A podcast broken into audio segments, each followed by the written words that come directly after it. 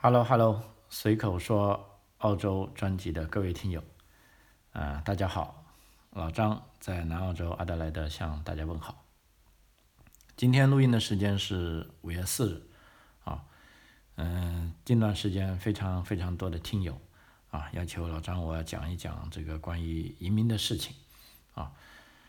呃，其实我这个节目自在二零幺六年开播以后哈、其实是做了很多关于移民的内容的。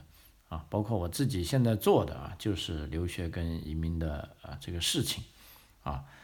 呃，但很可惜啊，我这个节目由于并不见得被啊当前啊这个中国大陆的也许这些当权派所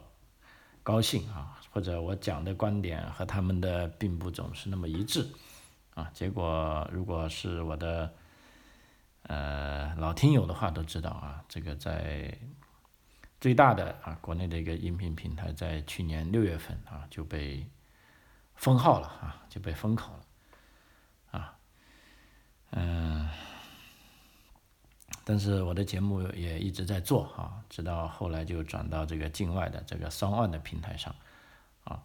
啊，我发现现在在中国大陆的平台上啊，越来越难做啊，你很难确定哪些是你该说的，哪些是你不能说的啊。啊，尽管我做这个留学啊跟移民啊，再讲一下在澳洲生活的这个甜酸苦辣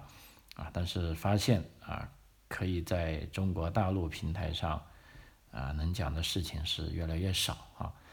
啊，所以我进来，尤其是在今年四月份啊，这个节目再一次被一个比较大的平台封号之后，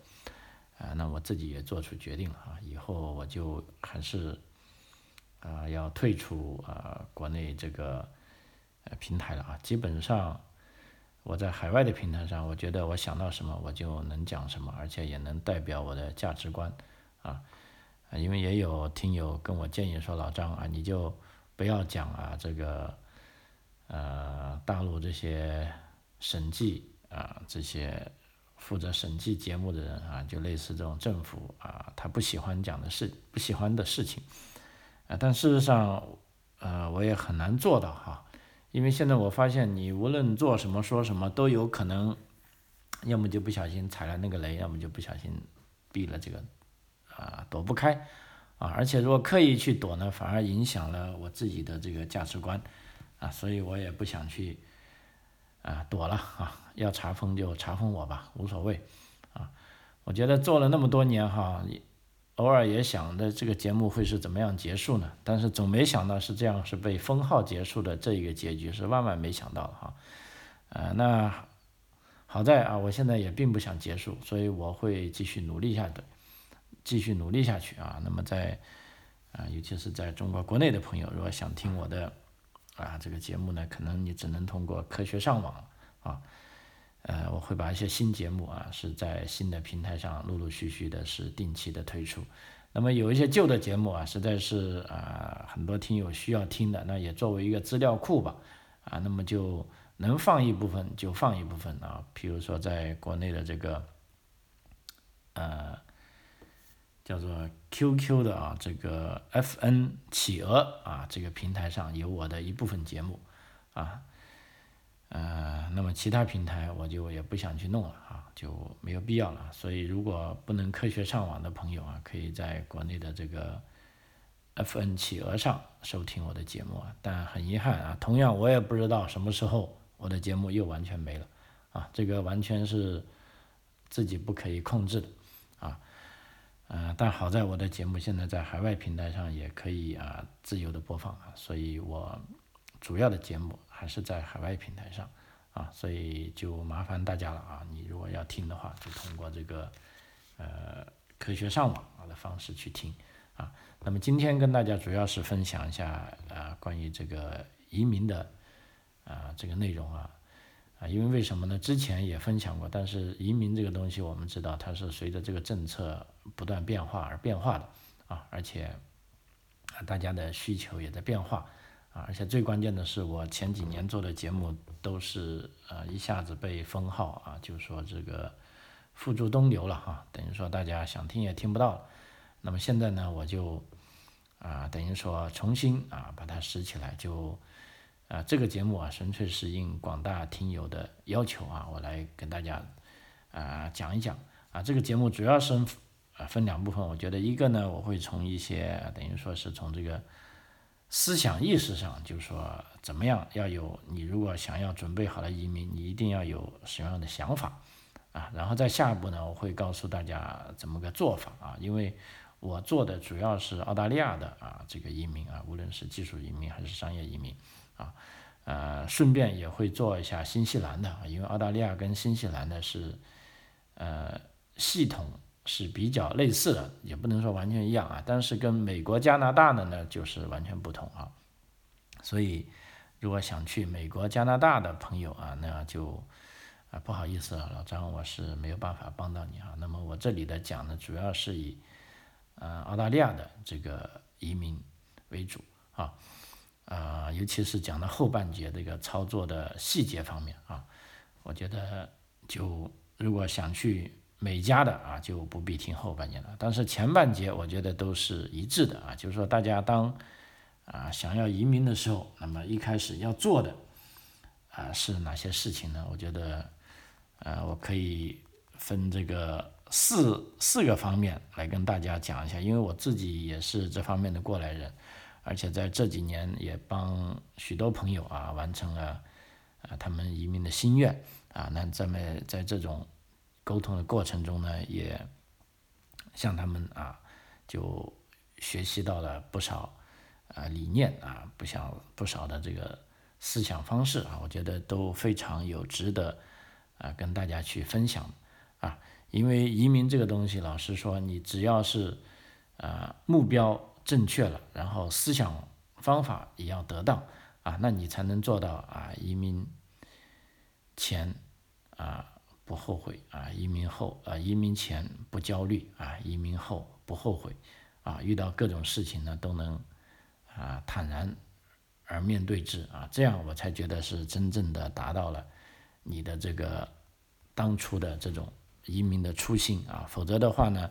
啊，尤其是在。疫情这两年呢，我也看到啊，有的朋友，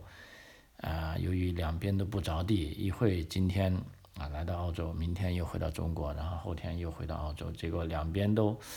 都都觉得在两边过得都很痛苦啊。那这样呢，其实，呃，对人生来说呢，啊，我觉得是一个很大的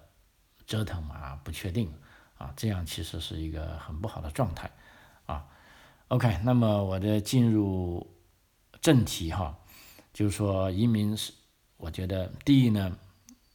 要说的一句话呢，就一定要有啊充足的这个时间储备啊，呃，其实我们知道啊，这世上有很多事情都是宜早不宜迟啊，尤其是你像去啊澳大利亚、新西兰啊、美国跟加拿大这四大主要移民国家啊去定居的人。可以说，目前尤其是疫情之后啊，啊，虽然各国都有说要打开大门啊，因为需要啊熟练的这种有技术能力的人，但事实上呢，这个啊大趋势啊肯定是越来越难啊，因为什么呢？这倒不是有什么所谓的幕后黑手故意来卡谁哈，这是由于这个市场供需所决定的啊，就说那么多人想。去外面啊，看看不同的世界啊，但是能接纳外面世界的人呢，只有这么主要的这几个国家啊，而且这几个国家呢，他首先要处理好他自己的事情啊，像澳大利亚，目前老实说，对境外的移民呢是欢迎，但是都是优先欢迎是具有啊高技能的啊高技术实力的人啊，对于普通技能的人呢，他现在其实主要是解决已经到了在澳洲境内的人。啊，所以境外的朋友，包括我现在在做的几个 case，大家都在等，啊，但是也没办法，那么你就必须在等，啊，所以有要有这个时间储备。比如说，我们今年呢，在这个二零二二年，再回想十年前我来的时候，啊，那个时候呢，老实说，我们属于境外申请的，在中国申请啊，那么啊，对这个英文能力也就是要求六分，但是据说在二零二二年的时候，就说再往前推十年，那是基本上英语英文能力都没有什么额外的需求，没有额外的要求。你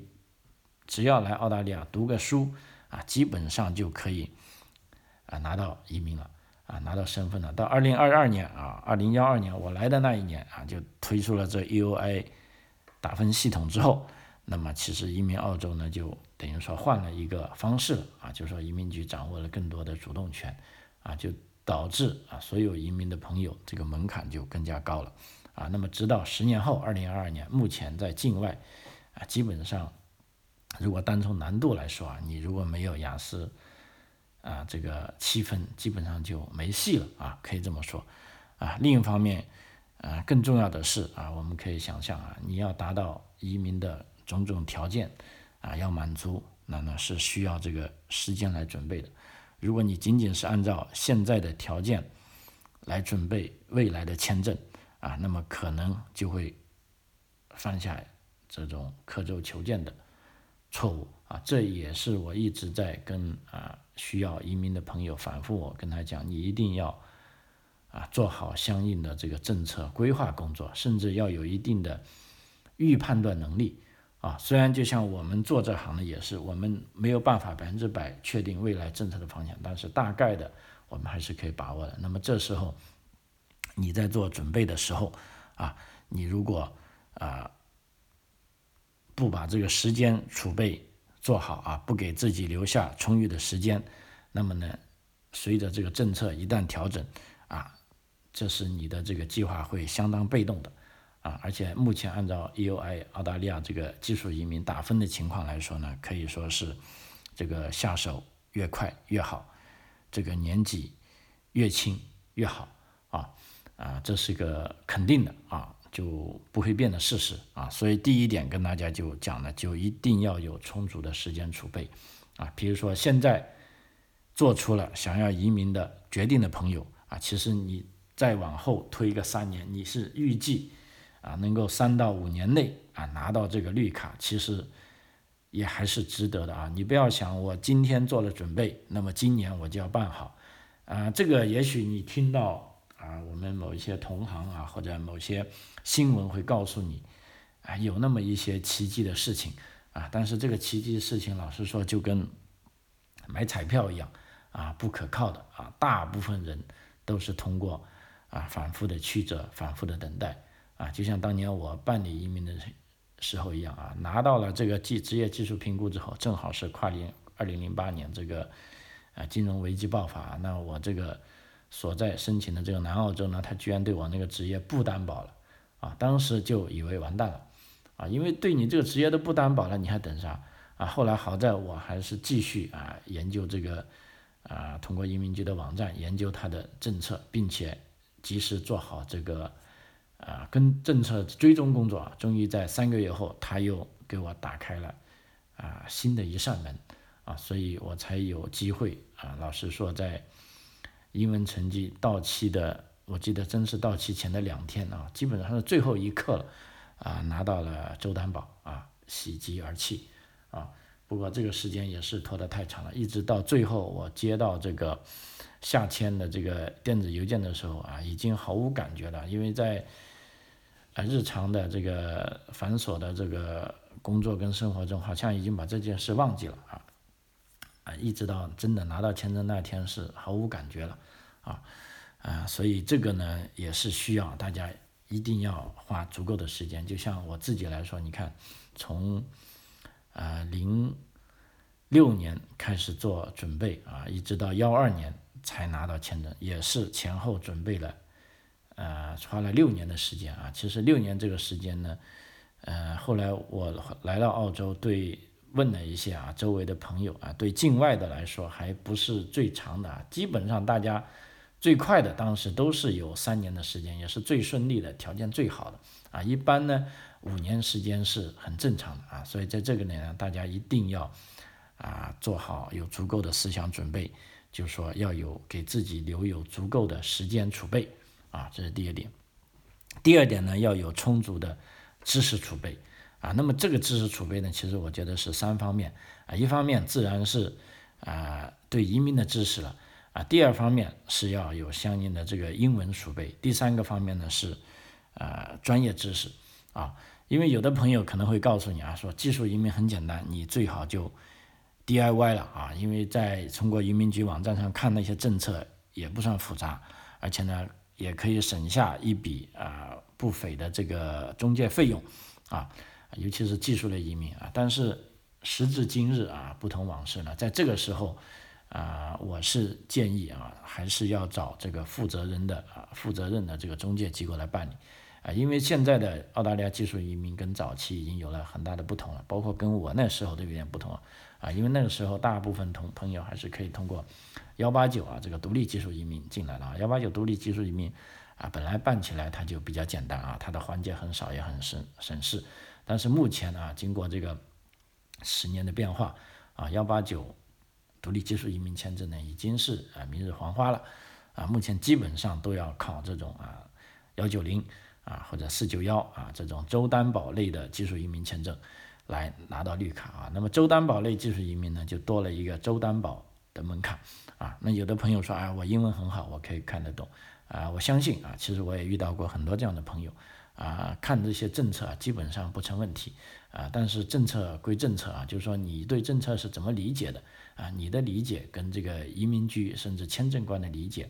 并不一定是一样的啊，尤其是。如果你的英文啊不是说非常非常非常的那么溜的话，啊，老实说这中间呢还是会有相当大的啊歧义的啊。如果出现这种判断而导致你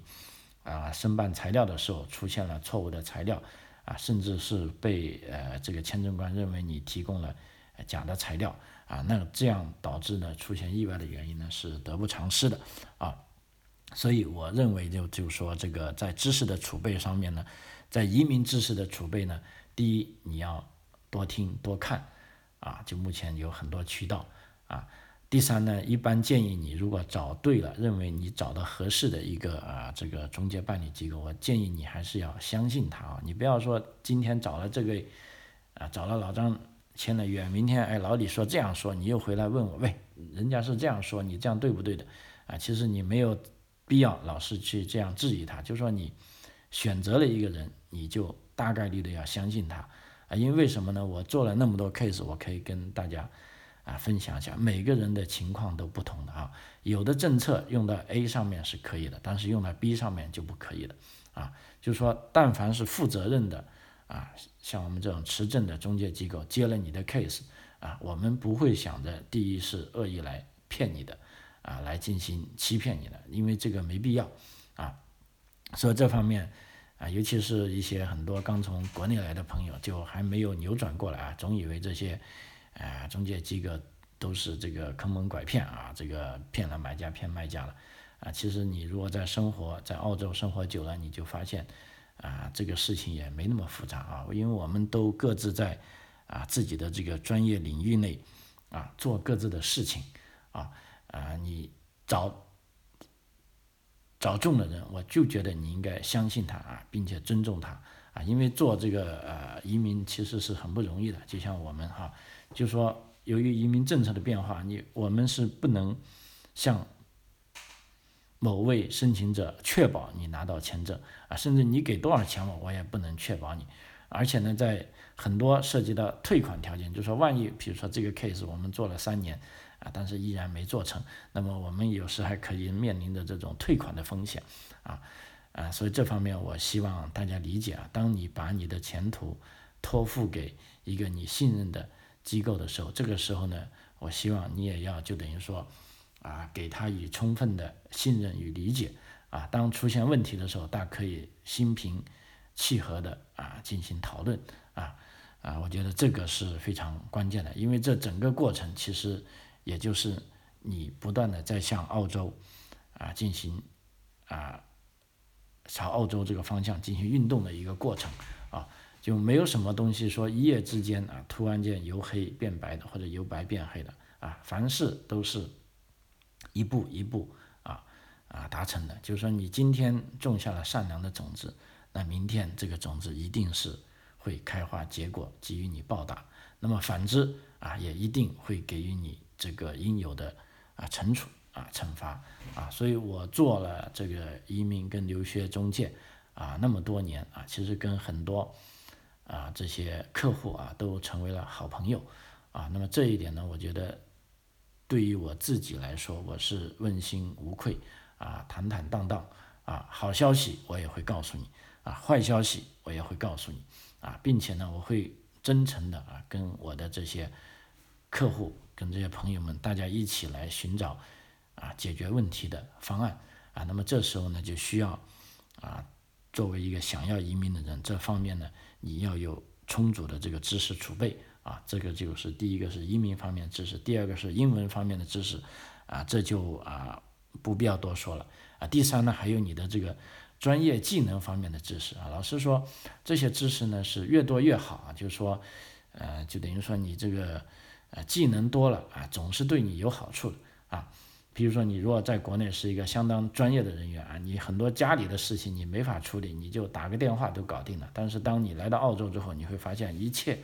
都是那么不容易啊。本来这个水龙头漏水啊，这个呃开关呃漏电啊，或者啊种种小事情，在国内都不是事啊，那么在澳洲呢，就都会成为。啊，一些事情啊，甚至会令你心情很不愉快的事情啊，所以在这方面呢，当你做好了这种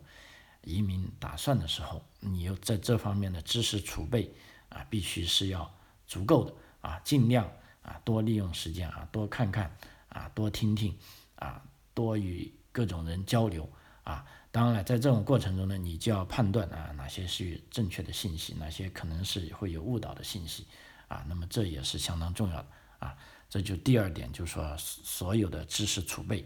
啊啊，第三个非常重要的呢，就是要有这个充足的啊资金储备啊。这点呃，可能有的技术移民不以为然，就觉得哎，我有这个技术，我过去可以马上找到工作，我就能生存下来啊。其实并不见得这样的啊，就是说，按照目前我们的统计啊，在海外。啊，有工作经历的朋友，哪怕你有五年以上，那么你来到澳大利亚之后，啊，你首先遇到的第一点就是这个对本地文化的究竟是不是了解的基础上啊。我曾经认识一个朋友，比如说，啊，他的英文能力可以说是非常好啊，上海来的，本身平时就在啊外企工作，而且这种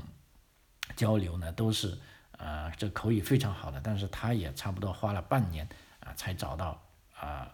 相对口的这个专业工作啊，我记得他跟我讲，在三个月的时候他去面试，那个人很坦率的告诉他，就是说你的各方面啊都很好啊，但是我看了你的简历，你刚来到澳洲啊，呃，你可能对我们本地的风土人情呢并不是那么熟悉啊，让你去当这个职位呢，你可能会干不好，所以我们啊就很遗憾啊，这次就不能录用你啊。那么这他也是对他来说是。很大的打击啊！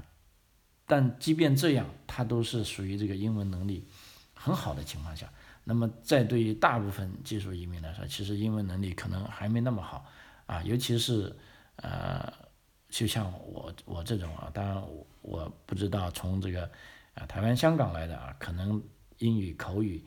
啊跟这个表达会不会好点？但是我们从中国大陆来的就知道啊，其实我们的这个口语。跟这个听力还是非常欠缺的啊，即便有的时候这个英文考试啊可以考得很高分，但是一旦用到这个日常生活啊，结果就很多东西是想表达表达不出来啊，或者听起来是有很大的困难啊。那么这时候呢，你就要做好啊，刚来的之后有这个失业的准备，或者呢，你刚来的时候你找不到专业工作啊，你就必须要做一些。啊，比如说一些比较，呃，费体力的活动啊，那么这时候呢，就要求你是要有足够的资金啊，因为现在澳元跟人民币的比值大概也就一比五啊。我记得当时非常清楚啊，来了刚没工作的那几个月，去超市啊买最便宜的这种牛奶啊，三块钱三升，但是我都不自觉的会把它转换为这个。人民币啊，一算就十五块钱啊！那个时候真的啊，现在在这里跟大家分享，也不怕你们嘲笑了。那时候真的是想把这个一分钱呢搬成两半花啊！虽然我是有一些积蓄的，但是在那种情况下啊，我我们中国人嘛，总是觉得哎，我一天没收入我就难受啊，我就在吃我的老本啊。其实我们那时条件已经很好，因为我来到了就已经马上是绿卡，那马上绿卡呢，就孩子的牛奶金啊，跟这个住房补贴啊，政府都有现金发给我们。虽然我还没等待两年，我是没有失业补助啊，但是那时候牛奶金呢，跟各方面补助也是不错的啊。再加上自己已经有一部分存款，但是。就即便这样啊，这个心情上还是很差很差，所以在这时候，老张在这边一定要啊预报给啊现在准备过来的年轻人，就是说，如果是技术移民啊，为了保险起见呢，按照目前的这种物价水平啊，三口之家，比如说，当然签证费我不用说了，三口之家大概啊技术移民的签证费大概要一万五千。澳币吧，啊，因为现在那个英文培训费已经涨了，啊，如果你这个副申请人是成年人没有考英文的话，可能你要花大概应该是五千多澳币去学英文，那么签证费大概就一万五，哈，还有第一年来到的生活费用啊，大概是我觉得至少要有五万澳币吧，啊，比较靠谱一点，那么三口之家都要五万澳币，那么如果啊你是单身主、单身狗或者你是丁克一族。啊，甚至现在有很多啊朋友是两胎或者三胎的，那就可以按比例算了啊，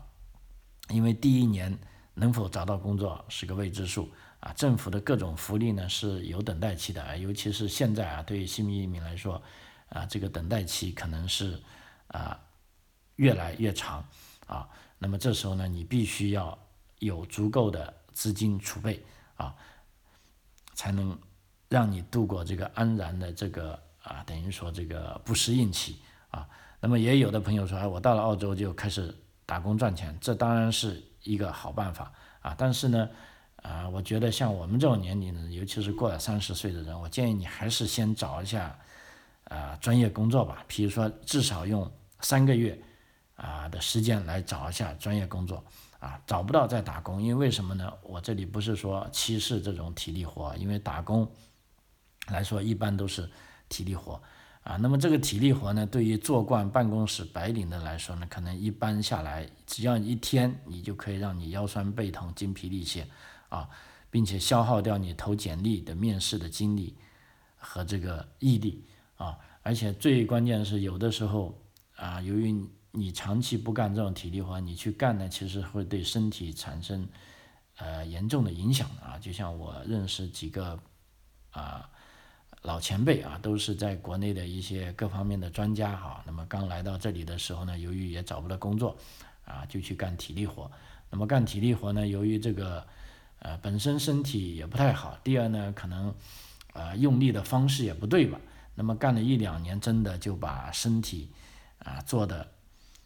就把基础都搞差了啊。结果就啊一直到现在，其实啊现在有时跟他们聊起来，他们都觉得。很后悔啊！当时就是说不应该为了挣那些钱，啊，去干那些比较重体力的活啊。因为老实说，这个东西你如果干体力活，你不是经常干的话，啊，你会很容易受伤的。尤其是人到中年之后啊，这个受伤呢，啊，可能会对你以后一辈子啊都会有影响啊。所以在这点啊，在这一点上，我都真的是。啊，一定要好好的跟大家讲清楚，就是说要准备好相应的这种资金啊，因为我们那时候来不同，因为我们是七十年代啊，还有一些储蓄的概念，但据说现在的这些呃八十年代、九十后的啊九十九十后甚至零零年后的啊这些年轻的朋友们啊，都已经是过上了好日子了，就其实很多人反而就没有了储蓄的习惯了。那么导致拿到签证之后啊，手上没几个钱了，啊，这时候呢，啊，有的人又不愿意向父母啊伸出这个双手，那么自己来啃呢，啊，其实有时候还是相当被动的，啊，所以如果你现在已经准备办理移民了啊，但是你在国内并没有那么多的存款，那么我建议你是考虑可以开始存钱了啊，这也就是说我为什么刚才说你等待一个。啊，五年、三四年，甚至五六年都是很正常的时间。那么这个时间呢，你一方面可以继续工作，另一方面可以通过这样的啊积极的工作啊，那么赚取相应的钱财，为自己的下一步啊做好这个资金基础啊。这个说起来是有点俗啊，但是啊一点都啊不用难为情，而且是必须要有准备的啊，否则你会很被动啊。嗯，还有啊第四个忠告就是说，真的是要有充足的心理准备啊。其实这是也是一个最重要的一个储备工作啊，也是我向所有的。来找我咨询移民的朋友，都是我絮絮叨叨，并且要反复强调的啊。这种充足的心理储备呢，是对于你日后啊能不能过上啊你想要的生活，具有非常大的这个作用啊。比如说你到了新家，是不是就要认同新家的啊这个新的价值观，而不是把你老家的思维方式或者原封不动的移植过来啊。毕竟是这个啊，所谓是江山易改啊，本性难移啊。有的东西呢，说起来容易，做起来难啊。尤其是我这种中年人啊，一些顽固不化的中年人啊，可能一个个都自以自以为是，我是而立之年或者不惑之年，或甚至是知天命之年啊，才来到澳洲的。那么对于一切的事情，我都是已经啊经历过了。啊，那么可能在这个世界，在他们眼里，除了辩证唯物主义，就没有其他运转方式了啊，所以我才说呢，呃，虽然现在有很多朋友在问我怎么样移民啊，我也很愿意帮到他们，但基本上呢，我现在大部分呢，我现就等于说我这个人说话就是把好话坏话一起说的，甚至我愿意啊更说说多一点，呃，坏话一些不利的因素啊，也就是说，并不是任何人都适合。移民啊，很多人心念萌生，但是都是由于某种外因的触动啊，可能是呼吸的不痛快，可能是喝的不放心啊，可能是在这个疫情期间被封锁久了啊。那但对于他们将要跨出那一步来说，其实这些理由啊都很牵强啊，真的很牵强。啊，我倒觉得真正适合移民的人啊，都是出于这个内因的驱动，是看自己的节奏跟社会的主流。是否合拍？如果你大部分时间都对生活感到啊舒适满意啊，只是少数的新闻事件让你感到头疼啊，那么走出去之后呢，你可能因为另外一些新闻事件而又回到你所在的国家。那么这时候呢，其实这种情况证明呢，啊你是不太适合移民的啊。就拿这两年的这个疫情来说啊啊，中国国内啊跟澳大利亚，啊，这两片的疫情呢，经过啊，可以说是多次反转啊，所以很多海外华人一直在上演跟病毒之间的生死时速啊，一会儿挤破头啊来到澳洲，一会儿又花下血本逃回中国啊，因为他们到哪个国家定居，并不是这个由于内因驱动的，而是外因的触动。那么这种外因的触动呢，就让你。很难啊，在内心啊，等于说把自己安定下来。那么具体什么内因呢？啊，这里就啊稍微多说一下啊，就说就按照啊咱们的老祖宗这个孔圣人说的这个道不行啊，沉浮浮于海啊。道不行呢，其实就是你相信的某种根本生存法则无法得到遵循，这就是浮于海的内因。啊，如果你长时间的感觉到生活各方面的别扭，时不时与四周的人跟事跟物相看两相厌，啊，总是被某种系统性的力量裹挟着不由自主的前进，那么内因就可能已经种在你的心里面了。啊，如果你找到了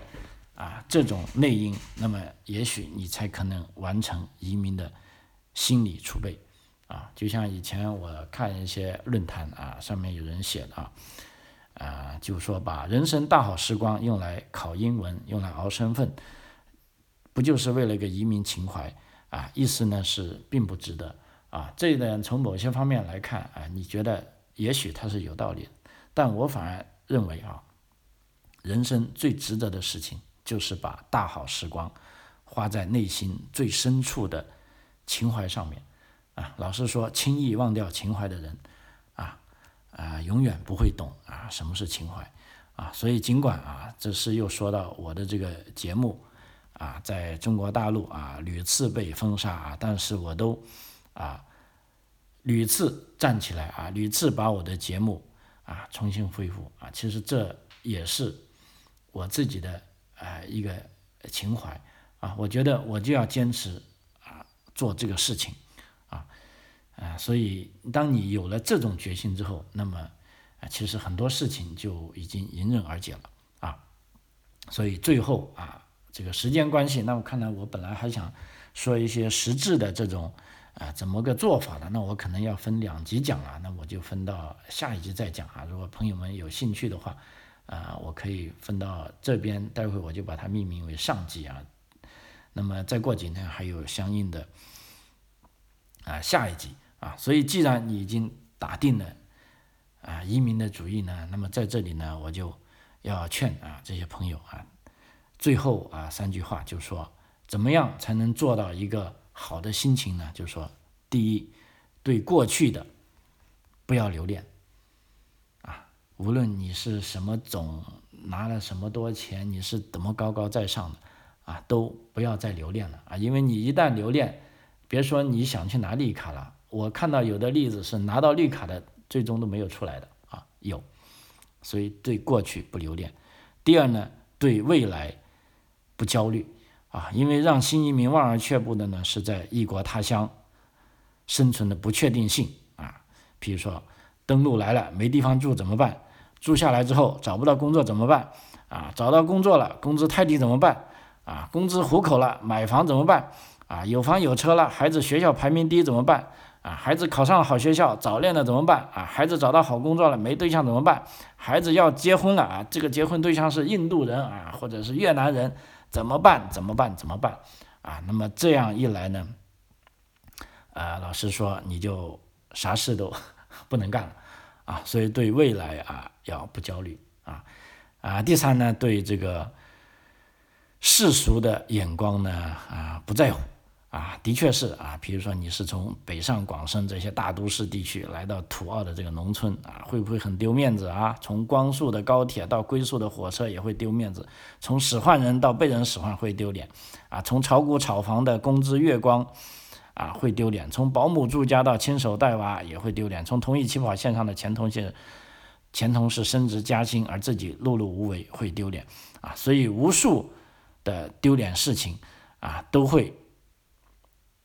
如果你去在乎的话，那这种世俗的眼光就会把你牢牢的限制在那片土地上啊。所以，在这个呃做好移民的朋友来看呢，我觉得那个内心啊才是检验真理的唯一标准啊。既然觉得独木桥适合自己，就一条路走到黑；别人的阳关道跟自己毫无关系，就跟丁春秋的忠告图修成了这个后檐宫一样，外的外来眼光啊再犀利。也对此自己要毫无毫发无伤啊，所以啊，要来这里的朋友呢，就说归根到底，我觉得呢，你就要想清楚是为现在活，为自己而活啊。如果你能做到这八个字，你就可以成为一个啊，不是低俗的人，一个纯粹的人，一个脱离了高级趣味的人，一个甘于平庸的人，一个及时行乐的人，一个有益于自己的人。啊，那么只有这样啊，你来到了西方社会呢，才能够读懂啊西方社会的种种看似不可理喻的啊这种什么自由主义啊、个人主义啊等等等等啊光怪陆离的想法啊，你才会能够慢慢的坦然接受它啊，或者呢，你即便不接受它也不要紧啊，你可以过上自己的生活啊。好，呃，时间关系啊，这一集对这种啊准备。移民的朋友的一些啊建议啊，这一集是比较虚啊，先说到这里。那下一集呢，我会讲啊，具体在澳洲移民啊大概怎么办啊？对于准备呃刚刚有想法的朋友呢，是很有用的啊。但是对于如果已经有对澳大利亚移民政策有一定了解的人呢，倒是不一定需要听啊。总而言之啊，老张在这里呢，就是说希望啊，在这个啊艰难的时刻能够。啊，把我所掌握的知识能够尽量的啊告诉大家啊。OK，随口说澳洲，我们下期再见，谢谢。